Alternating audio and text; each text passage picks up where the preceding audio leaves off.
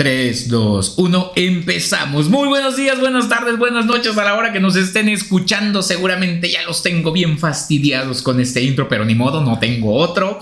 Estoy, estamos, estoy acompañado de una persona que, híjole, primero que nada, es muy necesario agradecerle que aceptó volver a grabar. Quiero hacer aquí un pequeño paréntesis, como esos pequeñitos que sé hacer casi siempre en todos los capítulos. Eh, hubo unos pequeños problemas en, Colombia, algunos capítulos se perdieron, entonces yo agradezco demasiado a, las personas que están escuchando y si yo lo agradezco, espero que también ustedes lo agradezcan más, porque tuve, tuve, tuve el privilegio de que me pudieran decir nuevamente que sí para poder estar grabando y para poder seguir dándoles contenido. El día de hoy tenemos a una persona que, híjole, Padre de familia ejemplar, excelente investigador forense. Si de profesor hablamos, bueno, ni les digo, es único, inigualable, incomparable, el padre de la monodactilar, el padrino de los deltas, el, el emperador de las presillas y de todos los trucos. Tenemos con ustedes a octavo capítulo que nos va a estar acompañando el día de hoy para poder hablarnos acerca de, amigo, quisiera decirlo yo, ya te di una pequeña introducción de lo que vamos a estar hablando. Contigo puedo sacar mi lado más, más este, más, más, más este, más de aquí de la calle, más de mi barrio, amigo, y no va a pasar absolutamente nada. Y pues yo más o menos ya dije de, de qué va esto. Quien se encuentra involucrado en el área sabe más o menos entonces a qué me estoy refiriendo. Pero en una sola palabra, amigo, ¿de qué nos vas a estar hablando el día de hoy? Gracias, antes que nada, por la invitación. Me encantó la presentación. Amigo, siempre la, este, presentación habla, habla, habla mucho de ah, todo. Por, favor, creo que aquí sí ya me dejaste un compromiso muy alto. Y el día de hoy vamos a estar hablando de dactiloscopía y de lofoscopía para quien tenga conceptos más, quisiéramos decir que más frescos, pero ya no tan frescos. Entonces vamos a aterrizar la charla específicamente en la experiencia personal con respecto a lofoscopía o dactiloscopía desde la perspectiva que lo quieran ver nuestros amigos que escuchan el podcast. Perfecto, pues mira, aprovechando que tú ya nos aventaste aquí estas dos palabritas, dactiloscopía y lofoscopía eh, es lo mismo que las huellas digitales que tanto escuchamos en los programas de televisión. Excelente, ese es un muy buen tema de debate y curiosamente podría llamarlo como huella digital. Hay una pugna bien grande con respecto a ella, pero sí, si tomamos en cuenta que la huella es la marca, el estigma, el vestigio, el indicio que deba cualquier persona, animal o cosa al contacto de una parte de su cuerpo con una superficie y que digital en el diccionario de la Real Academia de la Lengua habla de dedo antes que un término binario o informático. Huella digital sería lo equivalente a una huella dactilar o a un patrón digital sería sinónimo o un dactilograma técnicamente. Hoy nada más cuánto lenguaje nos acabas de dar. Les digo que este hombre es una enciclopedia andante. Y mira, aquí te, te, te, te, eh, lo voy a poner dura, amigo. Ah, por este, favor. por favor.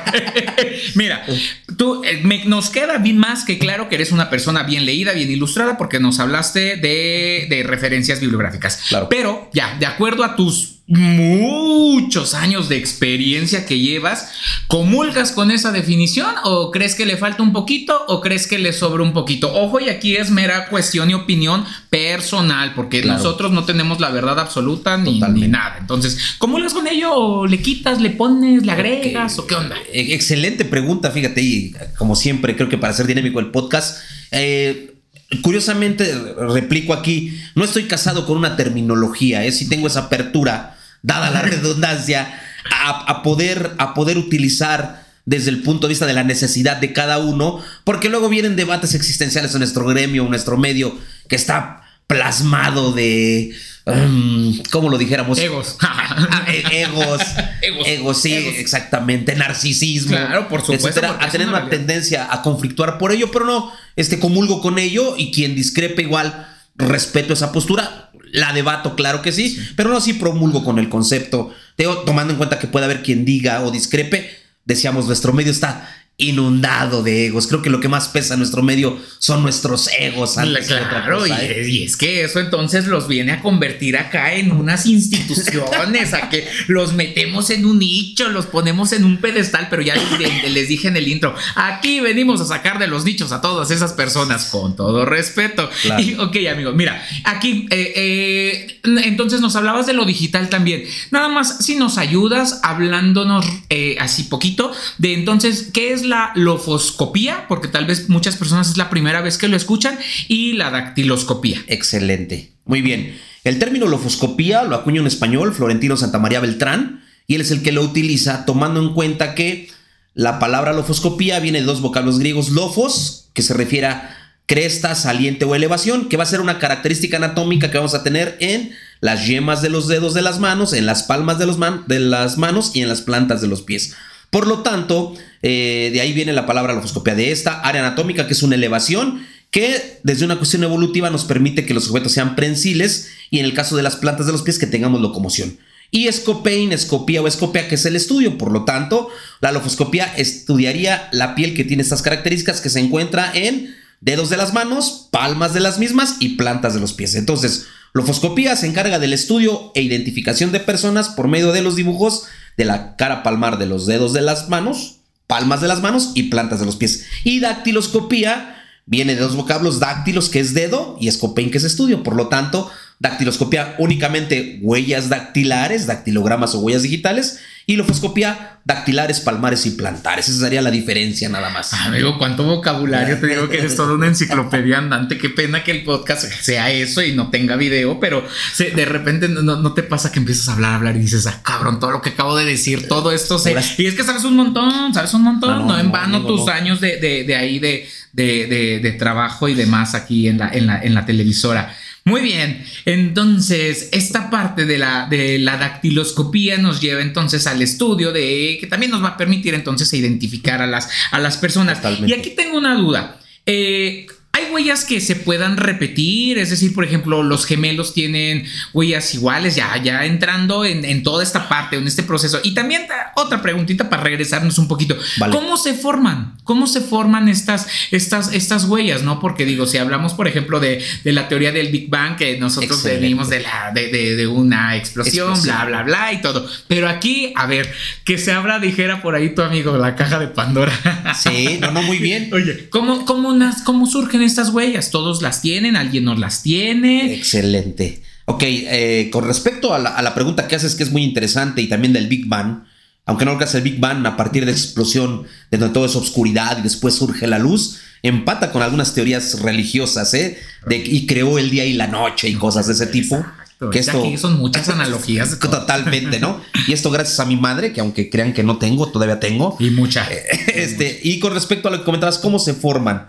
Muy bien, es importante tomar en cuenta que para la formación de las huellas dactilares eh, va a haber muchos factores que influyen en ello y estos mismos van a determinar precisamente desde un punto de vista estadístico la no repetición de las huellas dactilares, aunque, aunque hay una posibilidad muy remota de que se llegara a dar. Y va a estar determinado por la información genética que nos dan nuestros padres, sí tiene mucho que ver, pero también el desarrollo embrionario que va a tener el producto en el seno materno, porque va, eh, bien es cierto que va a venir una carga genética que va a predisponer la figura o la forma de las huellas dactilares para que sean parecidas o muy cercanas a, a la que tienen sus familiares directos, pero también el movimiento, la presión y el desarrollo del producto dentro del seno materno va a determinarlo. Y ahí es donde viene la diferencia en la formación de las mismas, toda vez que aunque sean gemelos univitelinos, la presión, el movimiento que van a tener dentro del seno materno va a ser distinto uno para otro y no se puede replicar. A grandes rasgos o a grosso modo para explicar eso es la teoría en la cual no hay dos huellas dactilares o digitales iguales en personas, aunque sean gemelos univitelinos, toda vez que la información genética va a ser la misma, pero los movimientos, el desarrollo y el crecimiento que tienen en el seno materno no va a ser equiparable ni por presión, ni por temperatura, ni por movimientos que van a tener en el mismo. Ok, oye, ¿y toda la vida se ha estado utilizando la dactiloscopía? O bueno, me imagino que es un proceso tanto de evolución y aprendizaje en el que empieza ya a, a surgir? ¿A partir de cuándo se empiezan a utilizar? Ya con este fin para la investigación acá ah, del área forense. Excelente, esa es, muy buena pregunta porque curiosamente nosotros ocupamos algunos procedimientos y el proceso formativo de utilizarla ya tajantemente para identificar individuos, como todos nosotros es un proceso eh, que es paulatino, va poco a poco, empiezas a hacer sus pininos diciendo, ah, caray, esta manchita es muy particular o este dibujo es muy particular, ¿cómo lo voy a utilizar? Y con el dolor de mi corazón podré decir que los ingleses son los que investigaron más de esto. Recordemos que Francia e Inglaterra en el siglo XVII, XVIII son los preponderantes en la tecnología, no en la actualidad, que hablamos de países orientales. Entonces, el primer gran sistema de identificación de delincuentes fue el de Alfonso Bertillón, que duró nada más como unos 10 años, y un argentino llamado Juan Bucetich es el que compila todos los trabajos de los ingleses, Herschel, Faust, Galton, y pues yo quisiera decir, sin que suene feo, que pues se adelanta, compila y organiza este trabajo y lo presenta el primero de septiembre de 1891, cuestión por la cual hace días que celebramos el Día del Criminalista y viene ese debate de, ah, si fue Juan Han Grosson con ustedes. Entonces, eh, oficialmente se empieza a ocupar ya estructurada y en forma a partir del primero de septiembre de 1891.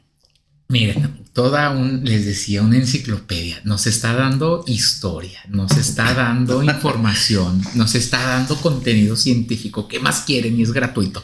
Así es que por favor vayan a darle un montón de likes. Por favor. Muchas gracias, muchas gracias. Oye, y entonces, eso de manera general. ¿Y aquí en México cuándo llega? Porque pues aquí nos llegó al final hasta el COVID. Entonces, ¿también llegó hasta el final o? Muy bien. Este es, este es un debate porque como en todas las cuestiones históricas, vamos a tener una versión oficial y, la, y, la versión, sí, claro, la, el radio pasillo, ¿no? Y curiosamente el radio pasillo con Carlos Romañac nos sitúa a finales del siglo XIX que llega la dactiloscopia a México, ¿ok?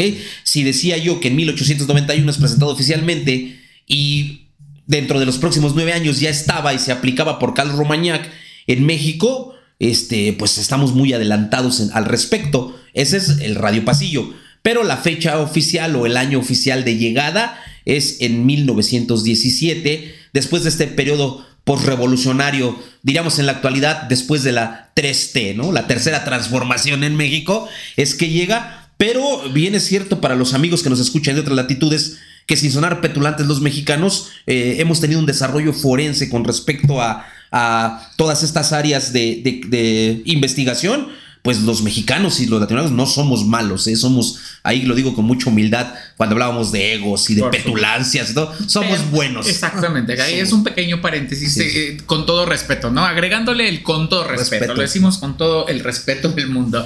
Y bien, entonces, una vez que llega acá, eh, se empieza a utilizar justo con esos fines de identificación o también ya se empieza a utilizar con el, con el fin de poder andar buscando, porque yo creo que ya la, la gente decir, ¿a qué hora nos va a hablar de los polvitos? Que avientan, a qué hora, en qué momento, cómo empieza a funcionar. Surge nada más con la mera intención de identificar a personas que en algunos lugares por la, poca información que he llegado a leer, no porque existan, sino porque yo no leo, he visto que, por ejemplo, hablabas de Alfonso Bertillón, ¿no? En algún momento también a ese señor que se le considera como el padre de la fotografía forense porque él implementa el uso de la, de la fotografía métrica y este eh, tengo una foto en su tumba que le encontré, tuve la oportunidad de encontrar su tumba y de tomar una foto ahí, está bien padre. Y este, y también que hablabas de los otros países, ¿no? Porque también de ahí viene Alan Pinkerton, que es del mismo lugar y es de las primeras personas que lleva a cabo el uso de la fotografía con la intención, uno, de utilizarla para la identificación de personas, que es el señor Alfonso Bertillón,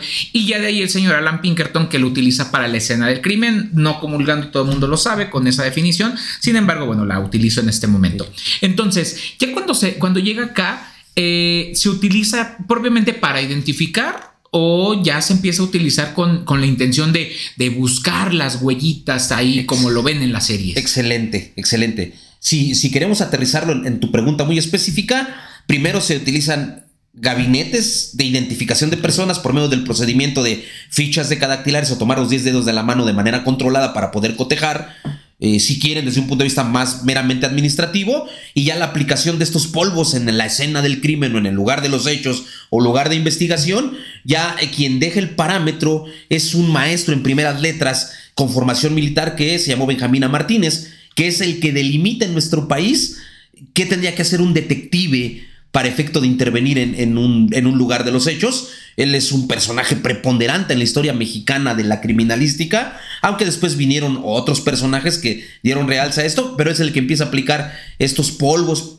eh, pulverizados en el lugar y estos procedimientos de acción química para el lugar, tomando en cuenta que el primero que lo hace es Henry Fowles en Japón, eh, en una charla de café como la tenemos el día de hoy. Bien agradable. Exactamente, muy rico, por cierto, café colombiano, preparado por nuestro amigo Joel. Gracias, deberían de probarlo. Mientras era golpeado y sometido. es muy artesanal. Es sometido, sometido, y golpeado y todo. Este, y ya él en, algún momento se recarga en la chimenea. Recuerden que en aquellos tiempos se utilizaban leños de pino para esto. El, el hollín que queda impregna la superficie de la chimenea y al recargarse y dejar su mano con sudor, empieza a razonar estos principios de la adherencia, ¿no? Y del contraste. Y la historia marca que de los primeros en utilizar estos procesos de aplicar un polvo al depósito del sudor para visualizar una huella latente es Henry Fowles y lógicamente lo vienen replicando los siguientes investigadores. Entonces,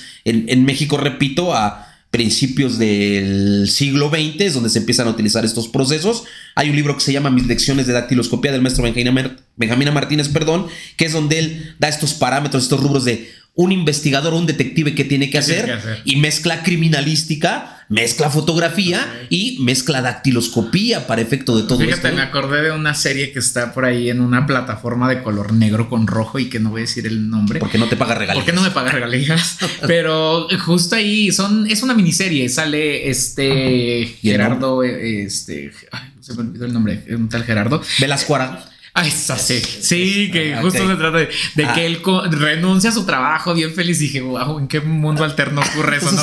renuncia a su trabajo y se mete ahí como a, un curso que vía telefónica compra el curso de cómo ser un detective. Y ahí te va diciendo, ¿no? Que un ah, detective ah, Perfecto. El libro de mis lecciones.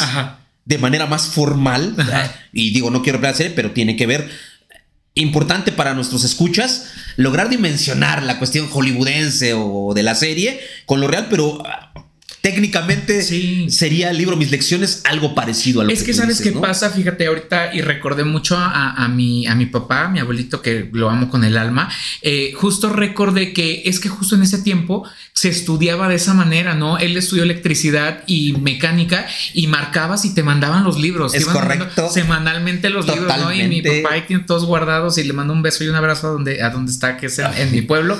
Este, y sí, así se estudiaba, ¿no? Y, yo lo aterrizo más ahorita justo de la serie que, que comentábamos. Y mira, retomando el ejemplo que decías, creo que en muchas ocasiones todo empieza con una prueba y error, como este podcast también, antes de que me lo vuelvan a criticar de que, ay, le falta esto, pues estoy empezando. Yo no ¿Ah, sí? lo han criticado? Sí. ¿Cuál es el hate? Por favor, salimos de tema. Pues, el hate que más daño te ha hecho. Pues gente que tartamudea y dices, hijo, no puedes hilar una oración y cómo me vienes a criticar que no sé hablar. No, pero bueno, ya sabes que así es la gente. No, pero hablando del prueba y error, tú lo mencionabas de lo del hollín en la chimenea y demás, pasa también en la cuestión de la fotografía eh, de manera general cuando hablamos de Joseph Nicéphore Nipse y de Jacques Louis de Daguerre, que también fue como por ahí Bucetich, el que recopila toda la información. Eh, Jacques Louis de Daguerre desarrolla un prototipo al que hasta incluso le pone su nombre y se llama daguerrotipo y de la misma manera, ¿no? Todo empieza a funcionar de, esa manera, pues al final del día todo es un proceso de prueba y error, de ir perfeccionándolo, de ir mejorándolo, bueno, antes de perfeccionar, mejorar, ¿verdad? Y, de esa manera empieza a funcionar, mira, así funciona la, la, dactiloscopía. entonces, tomando como referencia entonces lo que bien mencionas acerca del hollín, eh, para ese momento ellos entonces podían utilizar ese hollín. Sin embargo, al, al día de hoy, eh, para que un polvito, para que un reactivo se pueda pegar en esa huellita, de qué está conformado o la huella cómo tiene que estar o qué onda. Muy bien, esa es, muy buena pregunta. Tal cual como lo, resumías tú en tu, pregunta, eh, específicamente la utilización del carbón vegetal o el hollín de este carbón vegetal. Eh, radican los primeros polvos que se utilizan para el revelado. Ok, sangre de drago, betún de Judea, el carbonato de plomo, que algunos expertos todavía lo refieren que, que, ya no se utiliza, pero se refiere por el nombre que tenía, va evolucionando y en la actualidad, este, bien es cierto que esa pregunta es muy buena, bien es cierto que los distribuidores tienen tienen ahí una protección de patente sobre el reactivo y por ejemplo si tú buscas una ficha técnica de un reactivo en polvo te va a decir, ok, en el 100% de la composición de este reactivo en polvo, de este pulburento o de este físico, el 97% es la receta secreta. Eso te iba a decir, que la receta secreta. ¡Qué fuerte! Y el 3% licopodio, ¿ok? Es a grandes rasgos, entonces técnicamente dejan a uno en, en, un, en un grado de poder explicar esto pues medianamente. Sí, claro, ambiguo, aunque bien es cierto que los dos componentes específicos que tiene que tener un reactivo de acción física, porque la partícula la depositamos físicamente, es este pigmento, que es el color, y el aglutinante, que es el material que va a permitir que se adhiera al sudor o al depósito de sudor de esa huella latente que vamos a buscar y específicamente es lo que buscamos. Ahora, hay muchas empresas, muchas, y cuando hablo de muchas, que dan esos insumos forenses eh, que se dedican a hacerlos. Ya la mayoría eran tóxicos, ahorita ya este puedo decir mucho marcas. Plomo, ¿no? Sí, tenían mucho plomo. Puedo decir marcas ahorita, por ejemplo, hay una que se llama No, porque no me paga. No, porque no me paga. Ah, bueno, iba a decir una, pero muy, importante, que ya está sacando este reactivos eco-friendly, que ya quiere decir que bueno, son más este no, no, no es una más grande. Curiosamente pensamos que la más grande. Entonces sí menciona la publicidad que te Bueno, se llama Foster and Freeman. Está, anótenle okay. bien y que nos Foster and Freeman ya Etiqueten lo que nos escuche y que, nos, regale reactivos. Exacto, que nos regale y que nos patrocine. Que me regale una playera. Ándale, por, lo menos. una gorra. Ya de jodido, ¿no? Entonces, este. Ellos ya están ideando este tipo de reactivos y sin hacer el caldo gordo a las nacionales, porque tenemos muchas marcas nacionales en México, eh, curiosamente muchas se autodenominan y no mala onda con ellas, pero que ellos fabrican. No, en realidad lo que hacen es reembasan o retiquetan, traen a granel, lo cambian de presentación. Claro, digo, el sol sale para todos, pero. Y ya le ponen su etiquetita. Es correcto, es correcto ah, ahí. digo, válido, no, hay muchas, ¿eh? Válido, válido, pero creo que ahí, eh, en un afán de ética y deberían decirle, ¿sabes qué? Pues es reembasado, reetiquetado, ¿no? y no va a salir más barato y no pasa nada. No los únicos fabricantes de, Sí, porque aparte sí se venden como los únicos fabricantes. Está bien cañón. Oye, y hablabas del pigmento que se va a estar adhiriendo y se va a adherir entonces a la huella. La huella de qué está hecha. Ok. El, el, una huella latente, tanto dactilar, palmar o plantar, se va a encontrar en un soporte o en una superficie eh, compuesta de el depósito del sudor, ¿ok? Lo que vamos a dejar es el sudor que expele nuestro cuerpo cuando quiere termorregular la temperatura. Entonces lo vamos a dejar y el patrón que va a tener van a ser estos, estas crestas que van a tener diseños diferentes y únicos para cada persona. Entonces el, el diseño va a ser un sello y el sudor va a ser una tinta. Entonces lo que hacemos con estos procedimientos es tratar de visualizar ese diseño buscando un polvo que va a adherirse a estos patrones específicos y nos va a permitir visualizar, visualizar esas huellas para poderlas levantar y comparar con una base de datos en específico, que para este caso es bien importante definir que si no tenemos contra qué comparar, podemos tener toda la cantidad de discos que quieran, pero si no hay contra qué cotejar o, o, dar un match o dar un positivo, de nada nos sirve tener toda esa información que no podemos contrastar, que en la actualidad en México por ahí hay artículos que que aunque completos discrepo un poco de ellos, esta crisis forense en México, cosas de ese tipo, que, que, nos hace mucho ruido porque eh, allá hay un estudio integral acerca de ello.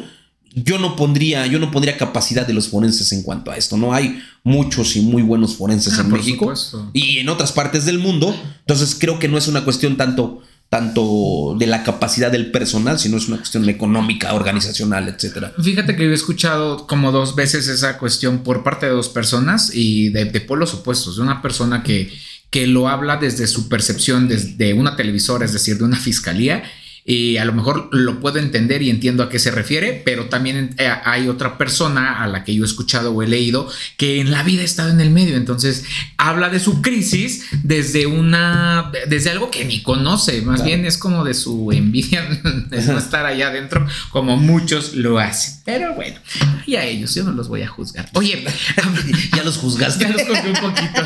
10 segundos de juzgar. Oye, hablabas de, que, de, de que la huella, la sudor sudoración y demás. ¿Qué pasa entonces? Porque luego hay personas que te sudan, híjole, parece que se acaban de lavar las manos, pero dices, no, están sude y sude. ¿Qué pasa ahí con ellos? ¿Hay huella, no hay huella? Ok, sí, sí, la va a ver, sí la va a ver, pero ese exceso, ese exceso de tinta, te dirían en América Latina, te ven pastelar o te ven pastar ese patrón. Entonces, cuando tú apliques el, el reactivo pulburento o quieras tú adherir esas partículas, pues como hay demasiada, demasiada acuosidad o demasiado sudor, pues se van a adherir, no te definir el, dibujo. Y aquí habría que hacer la aclaración que, contrario a lo que la gente piensa, que en todo lo que tocamos dejamos huella dactilar, eh, bien es cierto que va a estar supeditada por este factor, ¿ok? ¿Qué tanto, ¿Qué tanto dejo yo de sudor? ¿Es óptimo para poderlo analizar? ¿No es óptimo? Entonces ahí es para romper igual un tema tabú. Eh, habría que validar en cuanto a la información en las investigaciones, si tiene la calidad suficiente, ¿no? La cualidad para que me sirva a mí para poderlo hacer. Claro, y además de la cantidad de sudor, también la forma en la que estoy sujetando el elemento, la superficie de la que esté conformada, ¿no? Porque de repente me, me ha tocado, y por ahí alguien lo decía en algún capítulo que decía, es que yo vi que de la ropa sacaron una huella, dices, híjole no, no, no hay manera, ¿no? Y de repente te pones a, darle una clase expresa a la, persona y le dices, mire, coloca aquí tu dedo, presiona más fuerte, presiona más fuerte, ahora no presiones y le colocas reactivo y le dices, ¿Ya vio? ¿Cómo es posible o no es posible el poder dejar un elemento dactilar, un elemento lofoscópico? Porque eso de repente hace también que se agarren de lo de la crisis forense y que nos empiecen a ver para abajo de que no tenemos experiencia, que no tenemos reactivo, que no tenemos la capacidad. dices, no, es que usted ve mucho las series y eso no funciona de esa manera. Exactamente. Ok, los reactivos que, que se utilizan para, para la búsqueda de huellas latentes solamente son en polvo, es decir, ¿qué, pasa si de repente, porque a mí se me ocurre que en una superficie mojada, si yo coloco polvo, pues la brocha va a quedar como trapeador. ¿Qué, ¿qué pasa? ¿O en el papel se puede aplicar? Es correcto. Esa es una muy buena pregunta y desde el contexto operativo, nosotros los procedimientos para revelar huellas lofoscópicas latentes desde, el, desde la la doctrina, lo que nos marca la doctrina, nosotros tenemos seis procedimientos para revelar huellas o para visualizar huellas lofoscópicas latentes. Estoy hablando de seis. Ok. Ok, ¿qué quiere decir? Latente viene del latín latens, que es oculto, no lo puedo ver. Yo requiero hacer un proceso para verlo, observarlo, ¿no? Entonces, el primer procedimiento que dicta eh, la doctrina criminalísticamente es cuando usted quiera ver un indicio, todo tipo de indicio, el primer procedimiento que va a utilizar va a ser un procedimiento óptico. Ok. Ok, que es una rama de la física que se encarga de estudiar los fenómenos de la luz.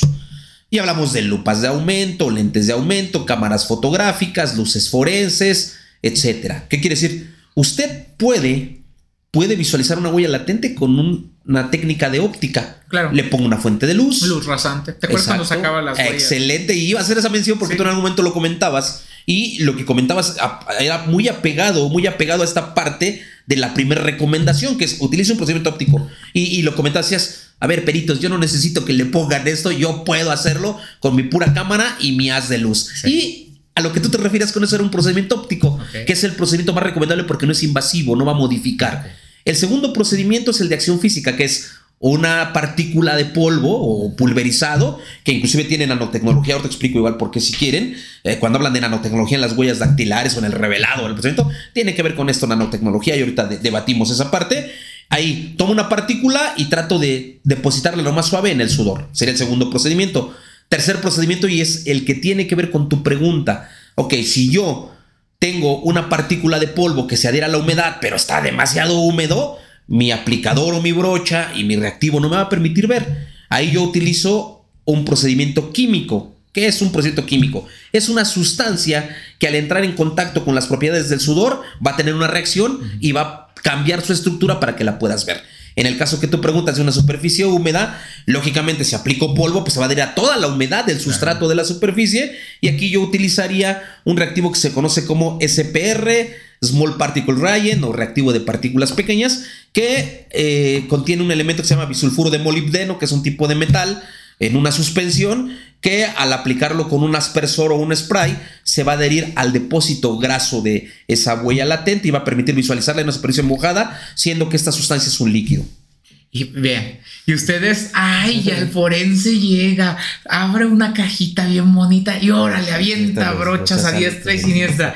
Acaban de escuchar química, acaban de escuchar física y dentro de la física procesos ópticos. Escucharon que también tiene que saber acerca de técnicas de iluminación y procesos fotográficos. ¿Qué creían? Que la dactiloscopia era ir y ahora le avienta polvos por todas todos Pues no, no funciona de esa manera.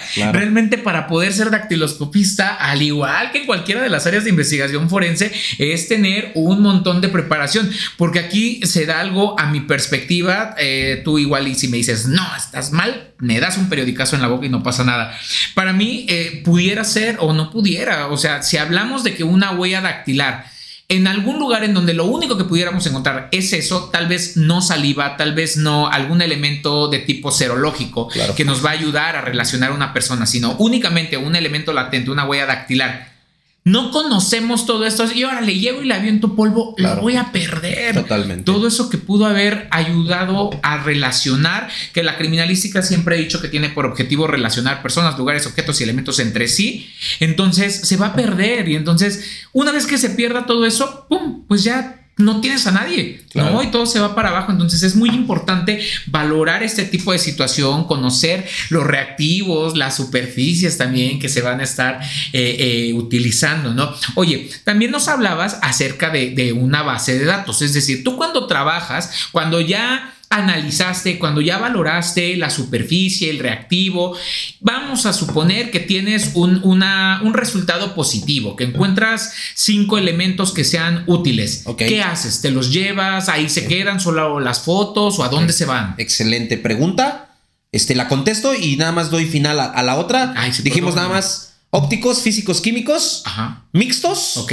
Y nos faltan dos que no ocupamos porque son experimentales, que es radioactivos y decantado de metales, ¿vale? Esos son los procedimientos para aterrizar, porque sé que nos van a criticar. Así dijo que seis y no los mencionó.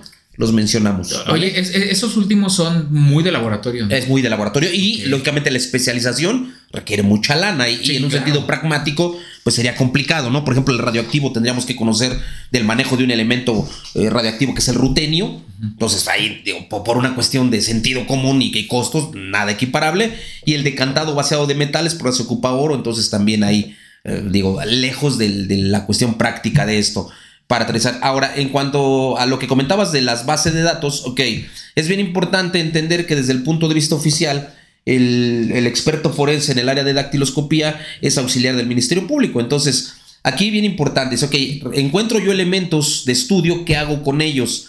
Eh, como somos auxiliares de la autoridad, si el manual de procedimientos de cada institución marca que en automático levantándolo lo insertas o lo comparas, se puede hacer. Pero si en el manual no lo indica, quien tendría que realizar la petición de dar seguimiento a esa investigación, lo ingresas con una base de datos, lo comparas, lo archivas, etcétera, sería la autoridad. Y aquí es donde es un área vulnerable en nuestro país, porque si la autoridad investigadora no logra entender qué jugo le puedo sacar a este elemento para investigar, pues ahí ese es, el problema en México y a, y a nivel nacional, ¿no? Que el investigador a, a veces no, no logra, y no en un afán malo lo digo, no logra comprender ¿Qué tanto me sirve este elemento? Entonces, ok, si tengo una base de datos, pues compáralo contra ella. Si tengo presuntos, compáralo contra ellos. Si tengo testigos, compáralo contra ellos. ¿Por qué? Porque si no limitaría la investigación y dónde puede haber esa relación que tú comentabas entre indicios o entre hechos que sucedieron. ¿Cómo puedo dar la relación?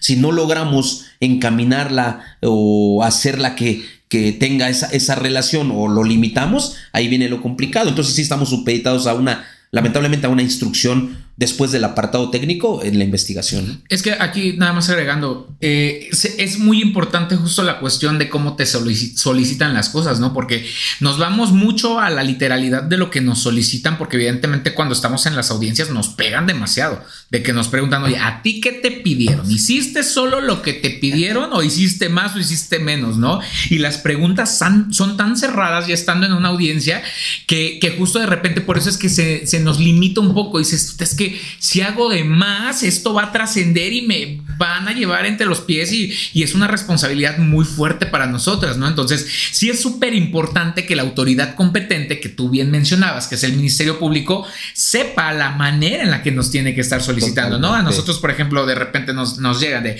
llevar a cabo una intervención en el lugar de intervención, así como la búsqueda de huellas y elementos lofoscópicos y en el caso de ser localizados, ingresarlos al laboratorio de identificación forense con la finalidad de futuras confrontas. Y dices, perfecto, dijo un montón y lo, dijo breve, pero sí fue muy preciso. Entonces, sí tengo manera de poder hacerlo, porque de repente dices, aquí lo tengo, ¿qué hago? Hazme otra intervención en donde me digas que esos elementos que se localizaron en el lugar de intervención los tengo que llevar a tal laboratorio para que se pueda llevar a cabo un estudio, ¿no? Porque luego les digo a, los alumnos, a ver, hijo, ¿tú qué tienes? Valora qué es lo que tienes acá para saber qué le vas a estudiar, porque no es como llévalo al laboratorio y a ver qué le encuentras. ¿Qué necesitas? Cotejarlo con alguien, ingresarlo a un sistema, justo ingresarlo a una base. Y esta base, por ejemplo, aquí en el país o, es a nivel internacional. La, base con la que se trabaja. Muy bien. En, cada país, en cada país va a haber distintas bases de datos dactiloscópicos.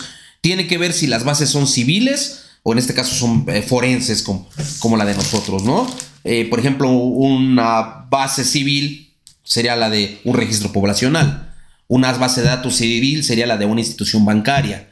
Una base de datos civil sería como el Servicio de Administración Tributaria, son bases de datos civiles. Y la forense es la que tiene que ver con la investigación del delito. Curiosamente, en la estructura, comparado con otros países, no, no funcionamos de la misma manera. Ahora, con respecto al sistema que tenemos nosotros en México, en la República Mexicana actualmente, es de una empresa que se llama IDEMIA, que es una muy buena empresa, de las más competitivas a nivel mundial. Originalmente era de un grupo que se llama Safran, que es un grupo francés que se dedica a eh, más vende material bélico, ¿ok? Hablamos de aviones caza, misiles balísticos, etcétera, y tiene una división de biométricos en su apartado de seguridad.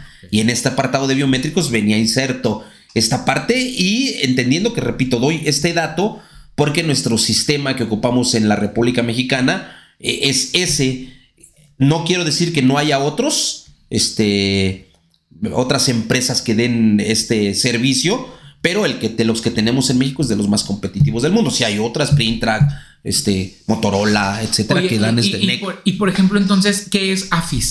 Porque de repente dentro de la, dentro de la palabra dactiloscopía, ah, por ahí llegas a leer la palabra AFIS. exactamente. El AFIS específicamente sería el sistema automatizado en el que comparamos huellas dactilares y se llama AFIS por, por el significado de sus siglas. A que es de Automated, este F que es de Fingerprint, la I que es de, Identification y la S que es de System. Por lo tanto, el AFIS traducido ya a nuestro lenguaje sería el sistema automatizado de identificación de huellas dactilares. Eso es el AFIS o serían los sistemas AFIS en el mundo específicamente, que son precisamente estos softwares que permiten esa, esa comparación de huellas dactilares de manera muy rápida para hacerlo de manera manual.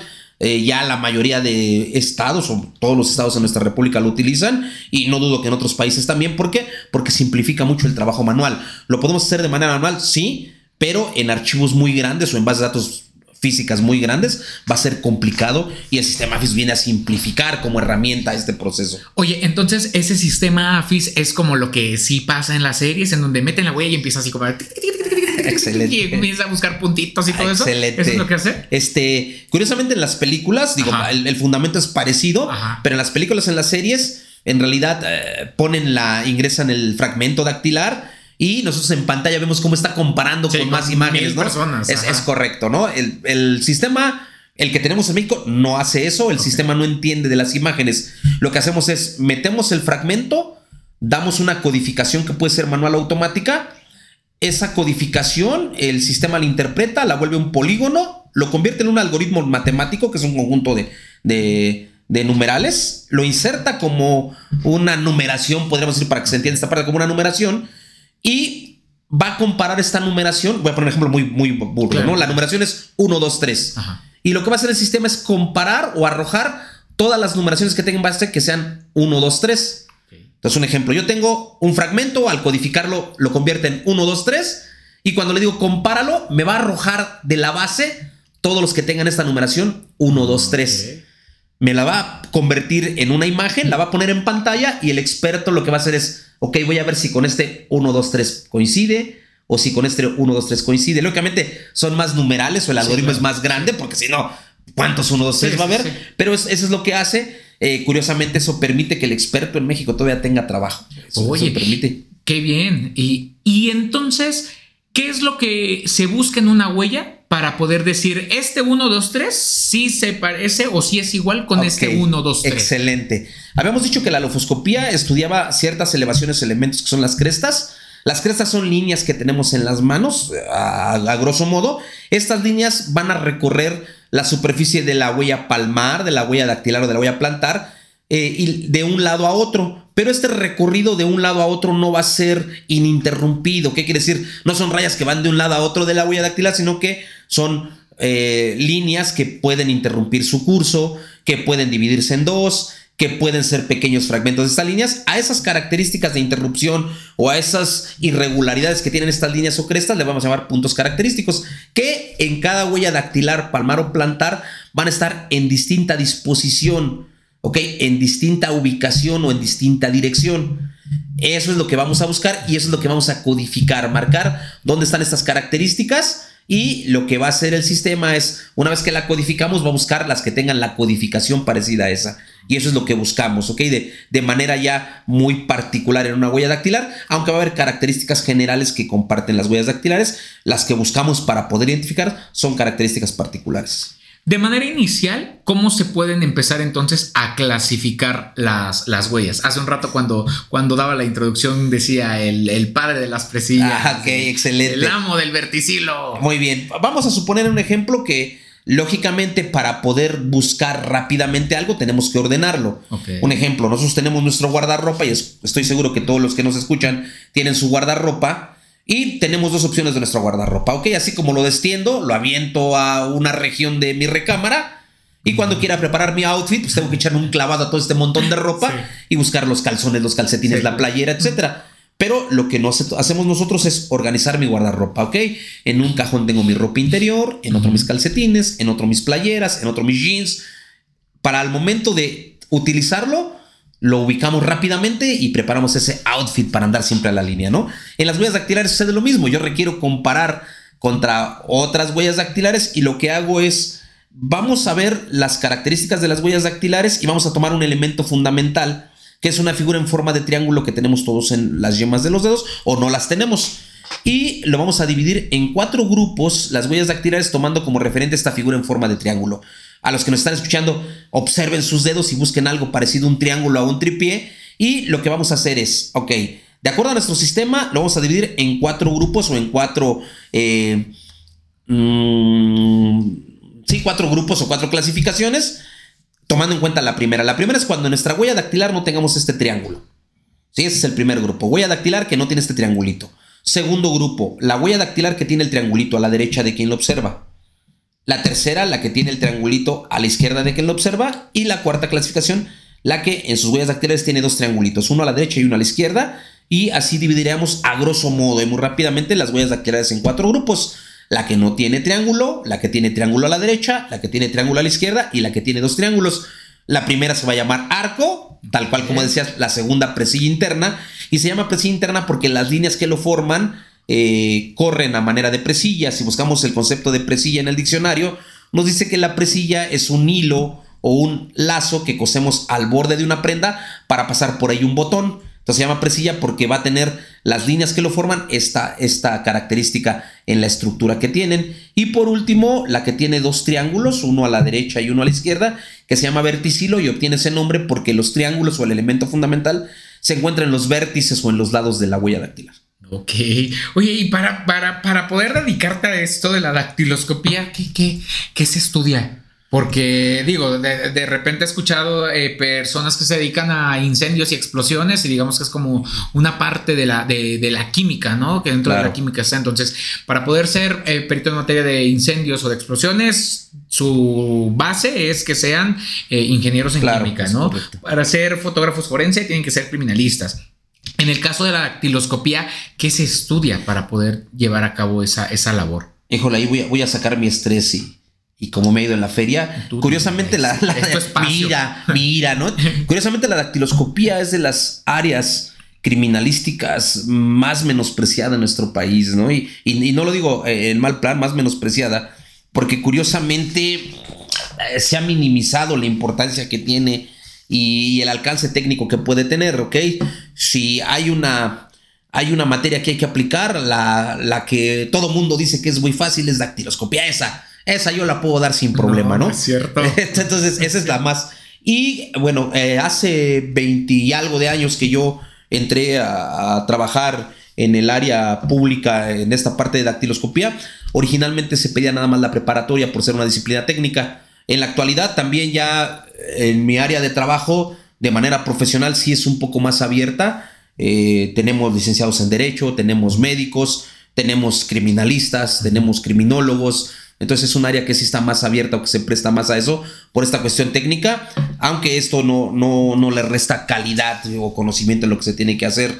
Eh, repito, no, no demeritando lo que hacían viejas generaciones, pero ahorita por una cuestión de, de mm, crecimiento ¿no? y de profesionalización de las áreas forenses, ya por se requiere nivel licenciatura. Repito, muy abierto a medicina, derechos, a psicología, criminología, criminalística, eh, medicina, así comenté. Creo que son las, las, las más. Fíjate, a mí, a mí se me hace bastante complicado, la verdad, porque son muchas áreas. O sea, eh, digamos que tu, tu, tu labor se puede basar tanto en estar en laboratorio como en estar en campo. Digamos, es un montón, son un montón de cosas que hacer, ¿no? A diferencia, por ejemplo, de la, de la fotografía, que también en su momento la fotografía, creo que son de las dos áreas, por eso somos compañeros del mismo dolor. Sí, de que, sí, ahí con el celular, ¿no? Sí, aprieta un botón. Ajá, aviéntale polvo ahí, no pasa nada. Sí, lo ven así. Y lamentablemente así lo han vendido en televisión. Total. Y también incluso mismos colegas, ¿no? Lo han visto así ah, como, no, yo me llevo los polvos, yo ahí aviento. Y dices, no, espérate. Exactamente. bien mencionabas hace un rato los procedimientos a llevar a cabo primero óptico, no es llega y avienta polvos por donde quiera, ¿no? Porque puedes perder elemento muy valioso, muy, muy, muy valioso. Entonces, sí hay muchas áreas que justo se han menospreciado y, vuelvo a, decirlo y no quito el dedo del renglón, como es la materia de fotografía y la materia de, de claro, es bien fácil, es aventar polvo, es apretar un botón y párale de contar. Totalmente. ¿eh? Y creo que aquí es bien importante, incluso si este podcast, porque decías que tiran hate Creo, que el hate es parte importante de esto porque te permite crecer. ¿Y quién mejor juez para verificar o validar que lo que está haciendo es correcto? Pero sí yo invito a estas generaciones nuevas, a esta gente que tiene inquietud de, estar inmersa en el área forense, que específicamente empiecen a filtrar qué están consumiendo, ¿no? Esta apertura que hay eh, en el área digital, ¿no? Y en el área de medios, donde ya uno elige qué consume Bien es cierto, pero debemos de ser más severos en, en cómo filtro qué consumo, ¿no? ¿Qué, estoy consumiendo? Y como decía, sí, eh, qué tanto o con qué calidad doy yo lo que estoy enseñando o lo que estoy aportando para efecto de que haya una mejora en lo que estamos haciendo. Y de aquí radica un poquito, lo comentabas un momento del, artículo, que no está mal el artículo, ¿eh? hay un análisis muy profundo acerca de la crisis forense, pero repito, no porque hay un análisis profundo que es que yo esté de acuerdo, en algunas partes totalmente lo valido, pero en otras no. Eh, y por eso digo, hay, que filtrar, ¿no? ¿Qué estamos haciendo? Y también hay que ser que estamos consumiendo, ¿no? Y ahí a los que escuchan este podcast, igual si hay un, un, argumento, una crítica, por favor, adelante, den, like o dislike, pero ahorita venimos y nos damos exactamente, unos periodicazos entre todos. Sí, sí, sí, Ese no va a ser problema. Aquí nos vamos a ver entre todos. Claro. Oye, amigo, y, y, y entonces, por ejemplo, ya me queda claro que trabajas con reactivos, me queda claro que en superficies y, también trabajas con, con, personas para poder personas, huellas también. Es bien importante, ahora decíamos, ¿cómo alimentamos estas bases de datos? Pues con las huellas dactilares de las personas. Entonces, hay, hay varios procesos para esto y sí tenemos que entender el contexto desde el que yo le tomo una muestra dactilar a una persona. ¿eh? Hay, hay muchas legislaciones en México que permiten esto. Cuando hablo yo de dactiloscopia civil decía, ok, la Comisión Bancaria y de Valores regula la manera en la que se van a tomar las huellas dactilares para efecto del manejo de cuentas bancarias. ¿Sí? Ella lo regula y se lo va a hacer de esta manera. El Servicio de Administración Tributaria, para efecto de los impuestos, clave fiel, firma electrónica, etcétera, te dice, ok, mis huellas dactilares van a ser de esta manera. ¿Sí? trabe, Secretaría de Transporte y Vialidad, para licencias, las va a tomar de esta manera. Entonces, en el área forense también hay una cuestión y una regulación muy específica de cómo se toman las huellas dactilares. Entonces, sí, tenemos que formarlo, pero es bien importante que tomen en cuenta y no confundan desde qué vertiente van a tomar esta muestra dactilar. En nuestra área forense sí hay parámetros muy específicos y están regulados por la Secretaría de Gobernación a través del Centro Nacional de Información. En el área de seguridad pública sí hay manuales específicos de cómo se requieren tomar las huellas dactilares para alimentar la base. Eso es indudable. Ok, sí, perfecto. Oye, ya cuando, ya entonces, cuando, cuando tú empiezas a trabajar en esto de, justo decías hace un rato, hace más de 20 años que tú llegaste acá y la verdad es que todos los días es un proceso de aprendizaje, todos los días nos toca algo nuevo, una superficie nueva, ¿no? Un lugar nuevo a donde aplicar algún, algún reactivo. Eh, ¿Te han tocado situaciones a lo mejor complicadas, tanto ya sea con personas o con o, en lugares, situaciones, algo que pudieras a lo mejor como compartirnos de alguna experiencia ya profesional en la que tú te has visto involucrado, porque ahí al final del día también es así como, ¿qué vas a hacer en ese momento? Claro. Porque ya todo está así a la orden del día y esto era para ayer. Todo nuestro trabajo era para ayer siempre. Siempre, siempre. Híjole, aquí bueno, estamos, estamos desnudando la verdad. Eh, curioso ahorita que dices, eh, digo, hay, varios, hay varias anécdotas muy, muy particulares, pero, pero esta la, la, voy a platicar, digo, y se vale hacer la crítica severa. Eh, un día me toca ir a procesar unos vehículos, unos vehículos en vía pública en un barrio bravo aquí en la Ciudad de México. Aquí a la vuelta. Aquí. Este es barrio bravo. Barrio bravo, barrio bravo, pero el más conocido de la ciudad, ¿no? Ya se imaginarán cuál. Pero ¿qué crees? Ya lo gentrificaron. Ah, bueno, gentrificado porque ya es la Reforma, Norte. Reforma Norte. Así que de hacer. Exactamente por ahí. Reforma Norte. Reforma Norte. Nos toca ir a procesar. Este, se encuentran una banda de narcomenudistas en dos vehículos, cuatro individuos en cada vehículo. Eh, se encuentran en el uno en un sentido, el otro en el otro, se bajan se tirotean y pues los ocho fueron. El llamado es como a las 3 de la madrugada.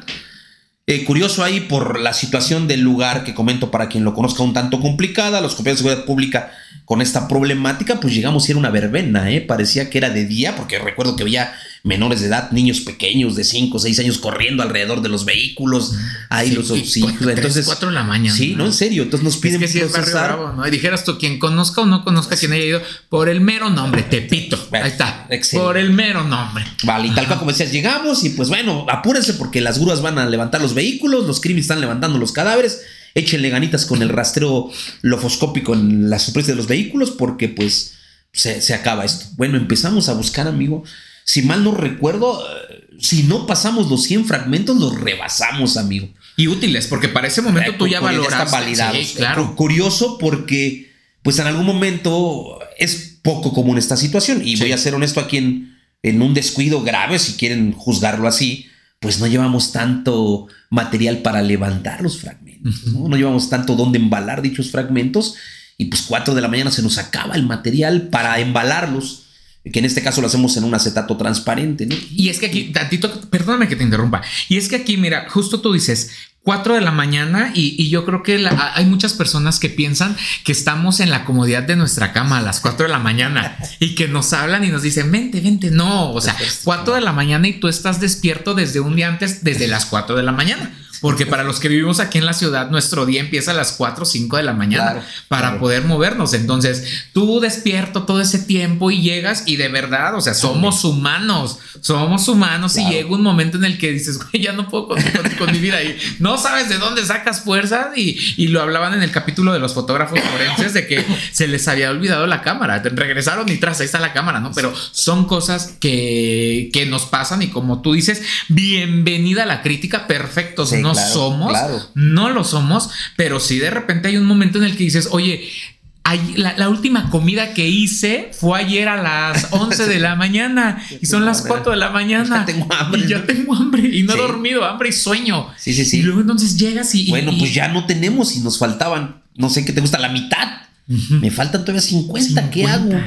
Ah, bueno, pero digo, tiene ya hace algunos años, pues el, el CD, el barrio Bravo, Reforma Norte, capital mundial de la piratería, es correcto. apoya la industria nacional. Pues la mayoría, para los que conozcan esta parte, la mayoría de los CDs piratas en aquel momento vienen en un en las bolsitas, ¿no? embalaje de celofán. con su pegamentito. Es correcto. Y pues acá en México, llámenlo malhechada, que, que, que el juicio creo que podía ser cuestionado, sí, válido este, pues, ¿dónde los embalo? Ah, pues estamos en el barrio. Tendrían que haber traído CDs, ¿no? Sí. Entonces, pues ya encontramos ahí dos, tres CDcillos y ahí. A cortar. Y a, sí, a, desarmarlos y a pegarlos ahí. Y ya después llegando a la oficina, pues a, embalar correctamente en este proceso. Pero sí es una parte que, que digo, híjole, ¿no?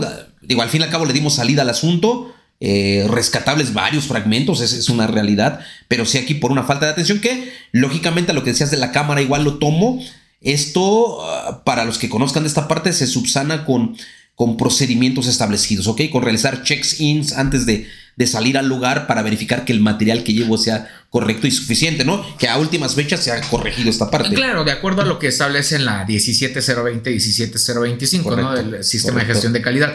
Pero también aquí hay, hay que dejar un paréntesis eh, muy grandote, o más que paréntesis, unas comillas y en negrito, de que también hay situaciones que se salen de nuestras manos. Ah, o sea, de repente llegamos al lugar y ya te quieren pegar, te Ah, sí, quieren me linchar, pasó, te ya roban. pasó, también ya te han hecho. A ver. Empujones y que me quieren dar en la madre si Sí, ya. y estamos bien chaparros. Para quien, no- para quien nos conozca, saben quiénes somos. Y para quien no nos conozca, medimos como Sí. unos 60. Entonces, 1.59 amigos. Ahí para está. Entonces, o sea, 1.59. imagínense, imagínense estar en un lugar en donde, Sí. te- por ejemplo, como fotógrafo pasa que te ven y por mucho que lleves la bata, y es como de, no, viene del periódico.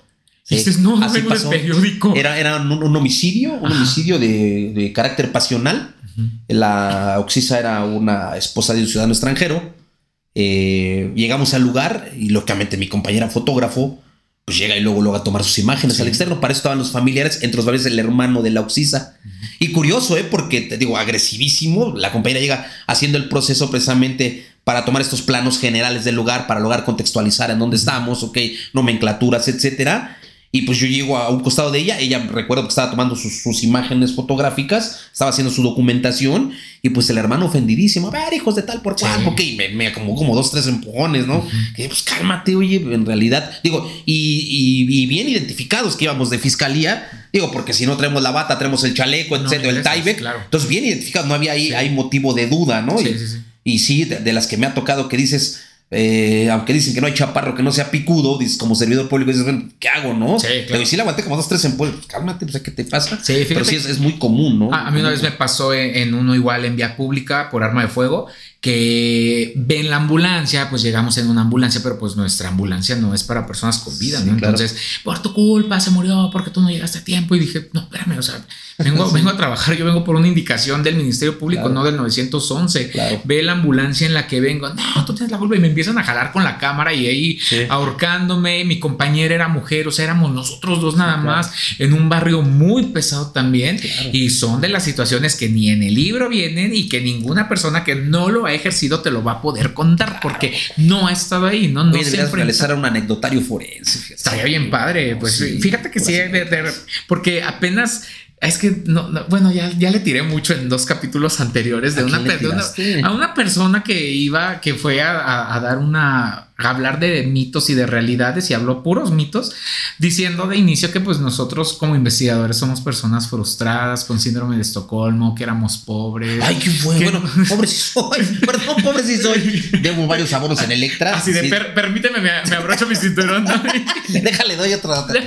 Así en serio. Sí, entonces le empezó a decir, y, y- y sabes que era lo triste, y lo voy a volver a ¿Se decir. puede decir el nombre? No, no, no, no, no, no, no lo voy a decir porque Para- es darle más foco. Quiero, quiero tenerle rencor también. Híjole, se cambia el apellido ya, con eso lo digo nada más. Se da un apellido así muy del gabacho y dice que él fue detective allá en el norte, que ese era el cargo que tenía, que así la ley lo establece, la función de detective, que su credencial así decía. Entonces mencionaba todo eso y se burlaba mucho de nosotros. O sea, se burlaba, se burlaba y lo más triste y preocupante y que a mí me frustró porque pues me frustró porque no pude ves, decir nada. Por eso somos frustrados. Ándale, sí, es que no pude decir nada Pues no, ya. de, de que, de que se burlaba y todos, ja, ja, ja, ja, ja, así cuando decía que éramos pobres, cuando decía que éramos frustrados, cuando decía que no trabajamos bien. Y todos los chavitos que lo siguen, porque el, el cuate este tiene creo que más de 50 mil seguidores. Entonces, todos riéndose eh, eh, ante lo que él decía y dije, güey, se están burlando de, de nosotros y de nuestra chamba. Y, y ya me lo están... Y ya lo está, no- ya lo está notando. A ver, a ver, a ver. ¿No? ¿No?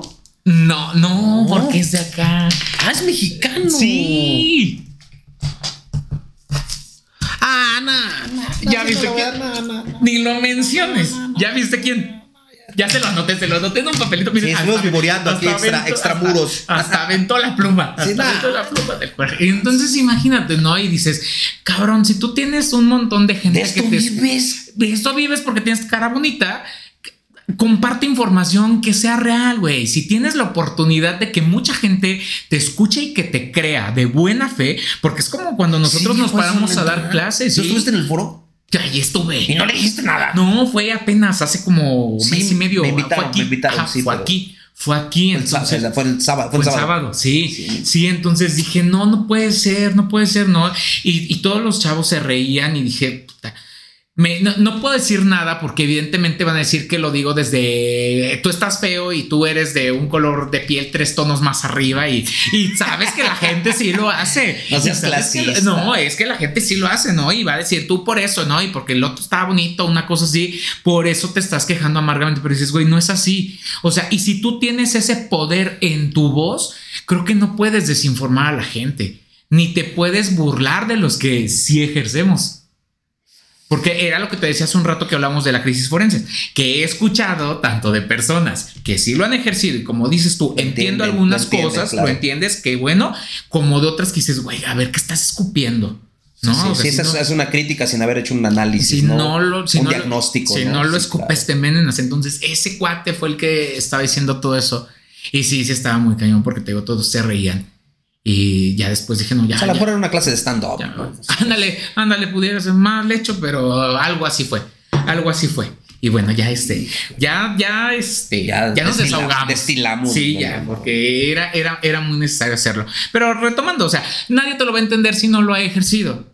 O sea, si bien en algún momento y en algún capítulo que muchas personas hemos aprendido como que a cristalazo y demás, que sí puedes hablar cuando, cuando no has ejercido, yo de repente dentro de esta área sí creo que es eh, tal vez lo contrario, pero no me voy a enfermar de mí mismo. No debes. de- No debo de, ya lo habíamos platicado hace un rato, no debo Es- de. esa frase regístrala, ¿eh? No me voy a enfermar de mí no mismo. me voy a enfermar de mí mismo, entonces, pues bueno, yo, yo, yo prefiero aprender de alguien que ya lo ha hecho por un montón de tiempo que de alguien que me va a estar traduciendo el libro, ¿no? Mejor pues yo, yo lo leo. Sí, mira, ya hasta lo ves con... No, con- sí, sí, con odio. sí, amigo. Pues fue- estuvo feo, estuvo feo y nada más estaba yo ese sábado, pues no fue nadie. No, sí, no fue nadie. Yo fui por mero chismoso porque dije, No, yo también quería ir. pues dije, quiero escuchar a ver qué dice, porque yo sabía que tenía, que su voz tenía mucho poder. Hay mucha gente a la que no he escuchado, pero me dicen tantos seguidores o algo así. Dices, ah, bueno, vamos, vamos a ver de qué se trata. No, y yo cuando dijeron mitos y realidades, dije, a ver qué va a decir. Nah, al momento de, de- de escuchar que era un despotricar y era una burla, porque cuando ya dices cosas para burlarte de alguien y generar esa reacción ante los demás de que se estén riendo, dices, no, güey, espérate, a ver, Fíjate, me, me comentaron a mí que hablaba acerca de los sueldos, ¿no? Que, que en un mito. miserables. Los sueldos. que hablaba acerca de los sueldos y, y, y curioso, ¿no? Porque, por ejemplo, en el ámbito forense en, en la República Mexicana, bien es cierto que le da a conocer al, al forense, al forense promedio, que es muy trabajador, ¿eh? Digo, eres muestra de ello, ¿no? Que digo, cuando no haces una cosa, haces otra. Ándale. Vendemos birra los domingos, traemos Sí. catálogos de Jafra, que Sí, no nos pagó la no mención nos- por de Avon. Exacto. Vendemos calzones como También las deportistas. Hacemos tandas Exactamente, de colchas, de exactamente, cobijas totalmente. Entonces, creo que ahí a lo mejor será reflejo de ese anuncio que hace del, del sueldo. Pero sí, si yo de reconocer el ámbito forense, digo, en República Mexicana por mis compañeros, y repito, una gran mayoría, digo, y que no lo hagas porque está haciendo otras actividades, pero creo que si algo se le reconoce al forense en México es que es trabajador, fíjate, yo, yo, digo, aparte de narcisista, hemos dicho esa cualidad, ¿no? De- Sí. Pero No, trabajador y la verdad es que con experiencia, porque el estar en una institución, en un televisor así, es eh, estar a la orden del día, actualizándote. ¿Por qué? Porque finalmente hablábamos hace un rato de lo que pasaba, por ejemplo, con los acetatos. ¿Cómo resolviste? Claro. Es resolver. Claro. Tú resuelves con lo que tienes y como puedes, porque no es como que denme cinco minutos, ya me voy, ahorita vengo y Claro. no, en Sí, este momento resuelves. de 24 horas, exacto, regreso, ¿no? exacto, no, Sí, claro. resuelves acá en este momento. Entonces, es algo que tenemos, somos muy este muy chambeadores, competitivos, tenemos esa capacidad de resolver. Mucha gente porque se ha ido, porque no soporta esa presión, porque no tiene la, la facilidad o la capacidad de resolver. Entonces dices, no, mejor, ya me voy porque es mucha presión. Y a mí, por ejemplo, otros investigadores forenses de otros países me dicen, es que, ¿cómo es que ustedes trabajan así? Es demasiado. O sea, tú haces tres homicidios en un día y yo hice uno el año pasado. ¿Cómo hacen todo eso? ¿Cómo pueden todo eso? Y dices, híjole, pues es que el mexicano sí de verdad. Me pasó, ¿verdad? Que estaba en, en Colombia que algo me decían así de, al fin mexicano, mira, bien ingenioso ya, ¿viste cómo poder sacar esta, esto que, que estabas arreglando? Y dije, pues sí, creo que sí, ahí lo entendí, ¿no? Y sí, sí nos catalogan de esa manera de que somos ingeniosos y de que resolvemos. Ahí está. Entonces vamos a tomar el positivismo de todo esto. Por supuesto que sí. el positivismo. Lo que te decía hace un rato, cómo me choca tomar lo bueno de lo más feo, ¿no? Pero me conformo, ¿no?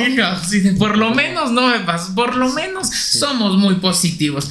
Ok, perfecto. Oye, y eso en cuanto a lugares y ya con, con, con personas te ha, tocado con personas sin vida o con personas con vida. A mí en la otra televisora hace como 8 o 9 años me pasó que una persona a la que yo le estaba tomando unas huellas pues, ya me estaba ahorcando y pues estábamos chiquitos y este medía como 1,90. Sí, no, me, me, con uno, venía de estación de calle, sin estereotipar, pero bueno, una persona, era de mi estatura, de mi estatura más o menos, pero eh, sí tenía cara de malandrín, cara de malandrín, que digo, sin estigmatizar entonces en un momento, ah, ¿sabes qué? Pues le explicas el procedimiento, te voy a tomar huellas dactilares y me empieza a hablar fuerte, ¿no? Ah, joder, total por cuál, te voy a matar y te voy a hacer cachitos, o no sé qué. ¿Qué crees que en algún momento me desconectó? ¿eh? Me quedé así congelado, así de, digo, con la experiencia, congelado, así de, eh, digo, no puedo decir el sentimiento. Aceptaría fácilmente decir tuve miedo, pero no, no lo tuve, ¿no? No sé, fue, fue el choco, no sé. Este. Hasta que llegó un compañero escucha, la, porque me empezó a hablar fuerte, ¿eh? él la mía, a hablar fuerte y yo me quedé como que pasmado, ¿no? ¿Y eras, eras, nuevo? No, no, no, no, no, no, te hablo de hace como unos, no sé, cuatro o cinco años, ¿Cómo ¿eh? crees? de total por cuál, y te voy a hacer pedacitos. Y, me quedé choqueado. Lo escucha un compañero mío y ya se acerca, incluso mi compañero bastante, me dio mucha risa porque, a ver, hijo de su tal por cual, no le habla así, y ya fue donde me, sube el switch otra vez y ya, ya capto, pero ahí curioso porque a veces parecería que siempre ahorita que hablabas de la experiencia y todo, parecería que siempre tenemos el control. Y, esto también con pena lo, lo comento, pues me, sacó, dirían, creo que me sacó de cuadro, ¿no? ya hasta que me cae el 20, que ya mi compañero, a ver, y digo, Después el procedimiento bien, viento en popa, sin ningún problema. Pero en su momento te digo que sí me. Es que es lo que te digo. Cada, cada, cada asunto es una experiencia más, ¿no? A mí me pasaba que apenas estaba trabajando un cadáver en un estado de descomposición avanzado y me dio, mucho asco, ¿no? Porque es un hecho que los olores agradables no son. Ah, claro. Entonces me dicen, oye, pero pues, ¿qué es payaso? No, no seas payaso. Y les decía, no es que mm, este, este aroma es la primera vez que lo percibo. O sea, he trabajado, ya dejé de contarlos también, ¿no? Pero nunca me había tocado algo así, sí está como, como extraño y, digo, aunque ya tengo años también en esto, pero siempre hay algo ahí que te mueve, dices, oye, no, que yo ya aquí venía y que yo ya le sabía mover para acá y para allá. dices, no, claro. no, no, no, no, no, si a nosotros estando en el medio nos pasa, siempre nos toca algo nuevo. Y no hay mejor lugar para aprender que estando en la fiscalía. Creo, creo que una parte importante que dices aquí, es esa parte que comentabas, es, digo, desde mi punto de vista, a veces la dinámica de trabajo nos lleva, creería la gente, a una desensibilización. No, Para desconectarte de tu parte humana, no, ¿no? Volverte un autómata, ¿no? Y hacerlo. Y curiosamente, este apartado que comentamos que decía, no me quiero justificar de ninguna manera, ¿no? Me sacó de cuadro, ¿no? Con toda la experiencia del mundo y creo que es, es lo que nos mantiene, ¿no? Que es esa parte humana, ¿no? Exacto. Es que fíjate, y aquí te, voy a tomar una frase que tú siempre dices, lo digo gritado y lo digo quedito. Quien te dice, esa es la frase que tú usas siempre, eh, eh, quien te dice, debes de ser muy frío o no debes de sentir nada, te tiene que ser indiferente, les digo a los chavos, quien les diga eso, una, o de plano ya perdió todo y se tiene que ir a atender, o es una persona que nunca ha ejercido. Porque cuando estamos acá adentro sabemos que ni puede ser frío, ni te puede valer, ni nada. O sea, no te puede ser indiferente. Ahí tengo una anécdota, ¿no? Curioso. Échale, échale, a, a, lo mejor en mi, en mi área no es, no es tan común trabajar con cadáveres como la tuya, que tú estás en compañía con el compañero criminalista. En dactiloscopía trabajamos con oxisos, pero es, en porcentaje menor. menor. Y curioso porque en el, en el ámbito social y la gente que sabe que esto, cuando sabe que trabaja uno en lo forense y es muy común niños en estos memitos, ¿no? De que creen que el área forense trabaja con puros muertos. Error garrafal, por cierto, grave. Y pasaba, ¿no? Que, igual, ¿no? Este, a ocho pues, trabaja con cadáveres, ¿no? Es el que le toca encuerar y vestir a los tíos cuando se mueren y cosas de ese tipo. Y con eso parecería en algún momento este entorno me, me marca tanta influencia que, que pienso yo que también estoy desensibilizado. Entonces un día mi, mi, padre, que todavía tengo un padre, recién jubilado, se cae de las escaleras se fractura una mano y ahora sí que como el caballo blanco de José Alfredo baja con todo el hocico sangrando. Entonces yo veo a mi padre, que es la figura, la figura fuerte en casa, este, la figura de autoridad, del soporte de, de ese hogar, y lo veo con su manita desconchavadita. Vulnerado. Y, vulnerado y con el hocico Ajá. sangrando. No tienes idea, amigo, ¿eh? Como Magdalena. Sí, claro. No, curioso, este, mi, mi señora esposa, morenaza, te amo, vieja. Este eh, me, me veía, me dio un ataque de histeria. Ca- mm, Súbete al carro y lleva a tu papá al hospital, ¿no? Yo. No, no, no, cañón, cañón, cañón, Sí. que casi me tuvo que dar unas cachetadas, me pone la cartera en la bolsa y llévate a tu papá al hospital, ¿no? Eh, De verdad que me costó un montón de tiempo y es donde tengo que entiendes esta parte de, del- de la, la parte humana, ¿no? Del, del cómo a veces lo fuertes que parecemos y Sí, nosotros, no. nada. Es que, es que sabes que esto también nos lleva como de repente muy de la mano. Eh, ah, tú también estuviste conmigo capacitando a los de Colombia, ¿no? Los de la ingeniería en seguridad y salud en el trabajo. Esa no me tocó a mí. Eso no. No. Bueno, pero cuando empezamos, hace Sí, cuando empezamos, sí, cuando cuando empezamos, eh, que, que justo por algo eh, están en un área del, son de un área de la salud, evidentemente, y contemplan a la criminalística en Colombia dentro de un área de la salud, porque buscamos mucho también esa cuestión de la prevención. Y nos jalan a nosotros porque nosotros tenemos y hemos visto y de repente pasa y hay programas de mil maneras de morir y ya lo hemos visto. Entonces, esa cuestión de la prevención de una Claro. manera indirecta nosotros también la tenemos y nos pasa con nuestra familia. Sí, Entonces, no, no, de no quita eso porque te puedes caer y te puede caer y tal, tal, tal. Pro- proyectando lo que ves en el trabajo, ¿no? Exactamente lo ¿no? que ves en el No trabajo. tienes idea. ¿eh? Idea. Yo ya después me, me hacía burla porque curioso se tenía esa percepción de mi persona, aunque soy bastante bajito. Este, no, pues este es fuerte, no, este es guerrero, este es barrio, este es Sí, este aguanta, sí. este es chaca, Sí, este aguanta. sí. Y te voy a decir de mi padre, te, ya, ya pasó, tendrá 13 años de eso, no, como Magdalena, me hubieras visto, era un mar de lágrimas, Sí. ¿eh? Sí, sí, sí, yo lloraba desconsolado como niño de 5 años, que se le voló su Y te quedaste dormido después.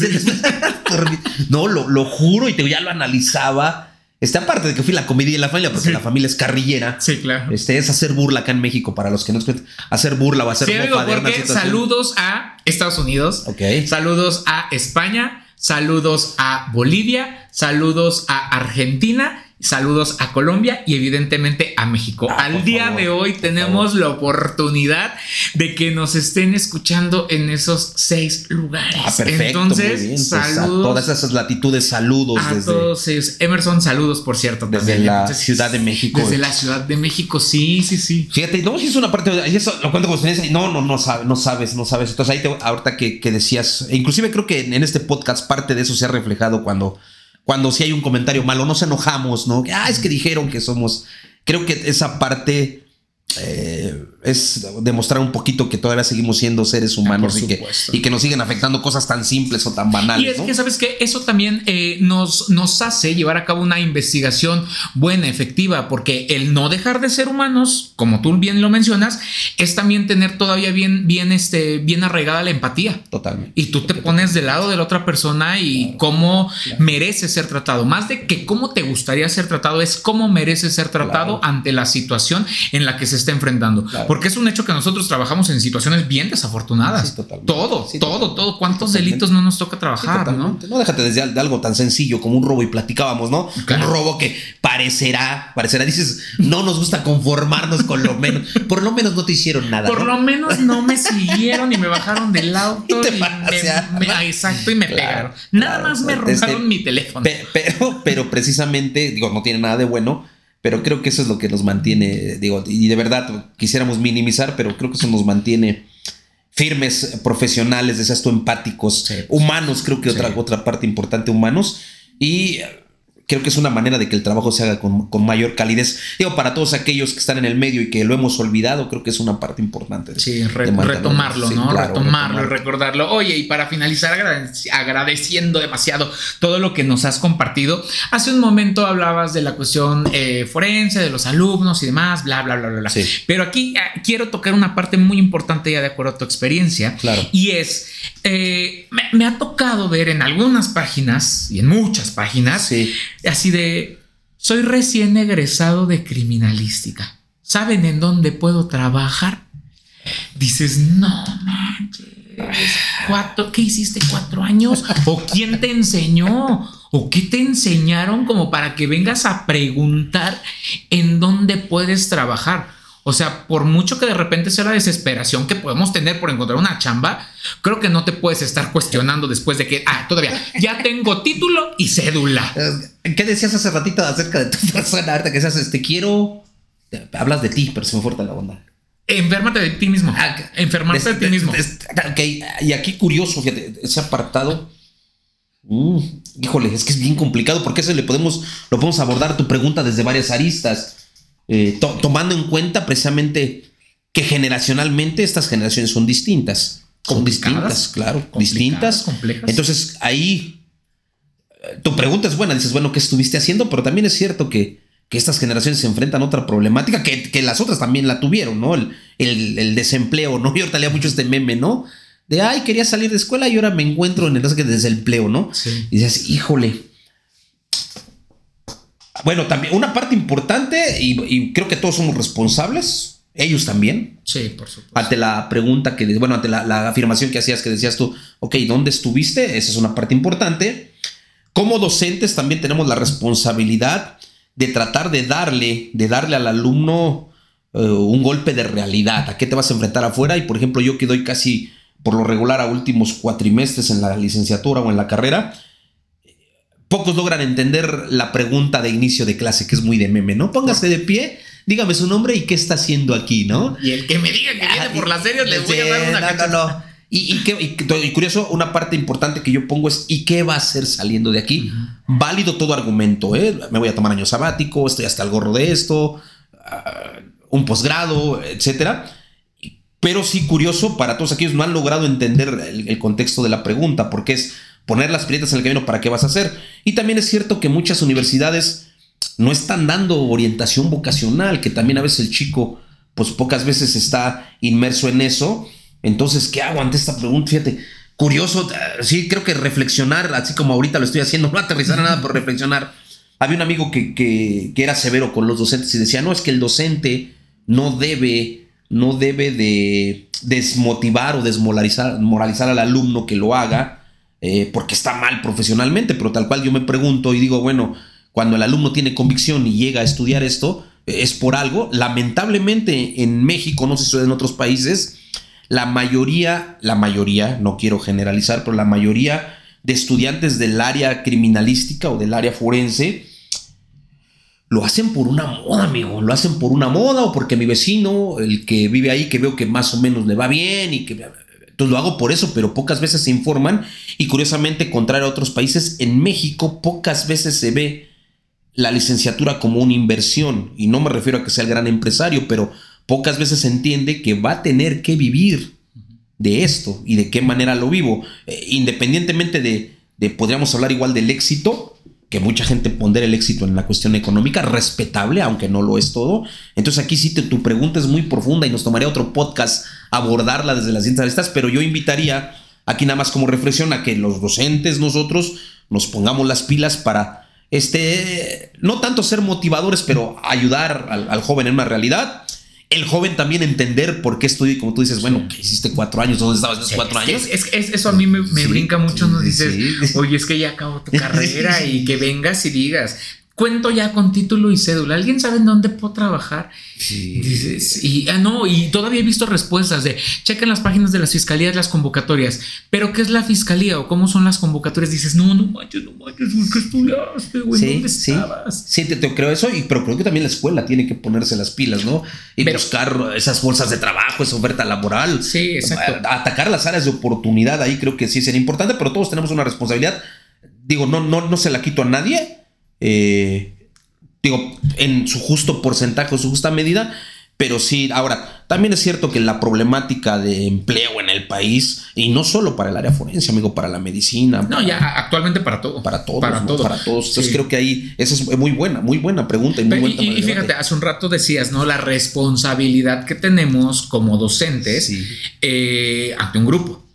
La responsabilidad tan grande que tenemos al estar comunicando información con 30 personas que a lo mejor de esas 30, 25 van y tienen toda la buena voluntad de creerte todo lo que le dices. Claro. Porque te respetan como docente, porque eres la figura, porque eres la persona que tiene 25 años, 30 años de experiencia, 10 años de experiencia, porque lo estás ejerciendo. Entonces, todo eso que vamos y que les decimos, realmente, y lo decía el criminólogo de hace tres capítulos, eh, pararte en un aula es una responsabilidad muy grande. Definitivamente. Todo lo que vas a decir, todo lo que vas a comentar. Y él decía, no espero que me crean todo lo que, lo que digo, pero sí que me lo estén debatiendo. Definitivamente. Y es parte de lo que Replico hacemos. ¿no? esa parte, ¿eh? creo muy, que sí. Muy atinado lo que decía el criminólogo en el capítulo de criminología y criminalística, eh, esa cuestión. Y por eso ahí, y otra vez me voy a frustrar de lo que decía de hace un rato. Es que si tú eres esa figura que le está diciendo cosas, porque le dices no que puedes- va a estar frustrado. Claro, y a, lo, jodido y a lo mejor ahorita me van a decir, ay, tú estás haciendo un podcast. Sí, pero yo ya me hice. Yo ya me hice hace unos años y ya me puedo deshacer.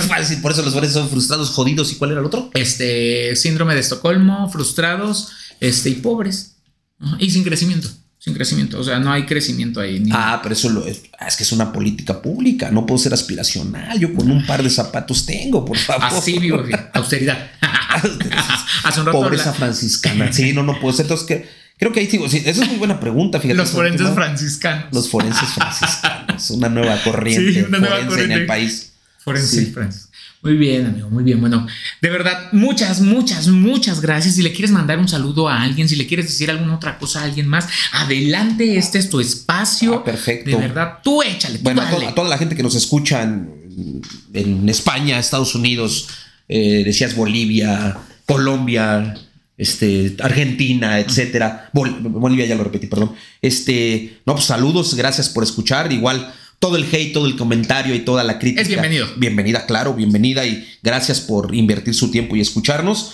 Asimismo a toda la pandilla forense de eh, lo referías como televisora, sea, La que- televisora, sí. de la televisora este, local, por favor, igual un abrazo a todos, a mis compañeros del área de, de dactiloscopía en la Ciudad de México, que créeme que son unos fregonazos, yo que convivo día con día, y en especial a la pandilla de la Guardia, la famosísima Guardia Huevona, eh, reconocida. Así Por favor, a todos ellos, gracias por, pues, por hacer siempre de este, creo que un país mejor. Y a los chicos que nos escuchan igual, eh, lo que se comentó aquí igual creo que lo tomen desde una perspectiva constructiva. Se vale también, tal cual decías, no lo que pretendo es que me crean, que me debatan. ni que estén de acuerdo, sino que simplemente que nos debatan, cuestionen, que investiguen nos y que- y que, y que A mí motiven que me parte. ¿Y por qué esto? Sí, le este embustero dijo esto y es Sí, una mentira, ¿no? Exactamente, nos- que nos cuestionen, que nos digan, no nada más de ahí está feo, no me gustó. ¿Por qué? Cuestiónenos, díganos Claro. por qué y Claro. nosotros les vamos a responder. Evidentemente no siempre vamos a tener la razón, porque también cuando no la tenemos es así, de, ¿sabes qué? Eso no lo sé, tal vez ahí la regué en lo que dije,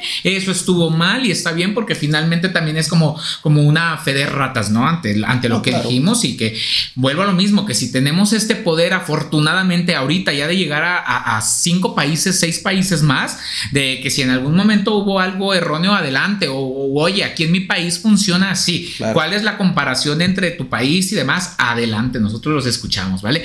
Amigo, muchas gracias, te vuelvo a repetir y de verdad a, a este, a este capítulo ábranse otra cuenta en Claro. Spotify, en, en, en, en el, las tres plataformas en las que estamos, que es Spotify, en la plataforma de, este, de Apple Podcast y en la de Google Podcast, porque ya estamos en las tres. Entonces se abren dos cuentas diferentes para que le den doble like, porque este capítulo se grabó dos veces. Ah, perfecto. Dos triple veces. like, Sí, ocho entonces, likes. sí, por favor, nueve, porque van a ser tres cuentas por cada plataforma perfecto, en la que estamos. perfecto, entonces vamos a tener nueve. Por favor, sin más, hasta pronto. Espero que les haya gustado y nos vemos en el siguiente capítulo. Por cierto, ya estamos por terminar nuestra temporada. Cualquiera de las dudas, preguntas, aclaraciones, comentarios o sugerencias los pueden dejar aquí mismo. Que estén muy bien y hasta la próxima.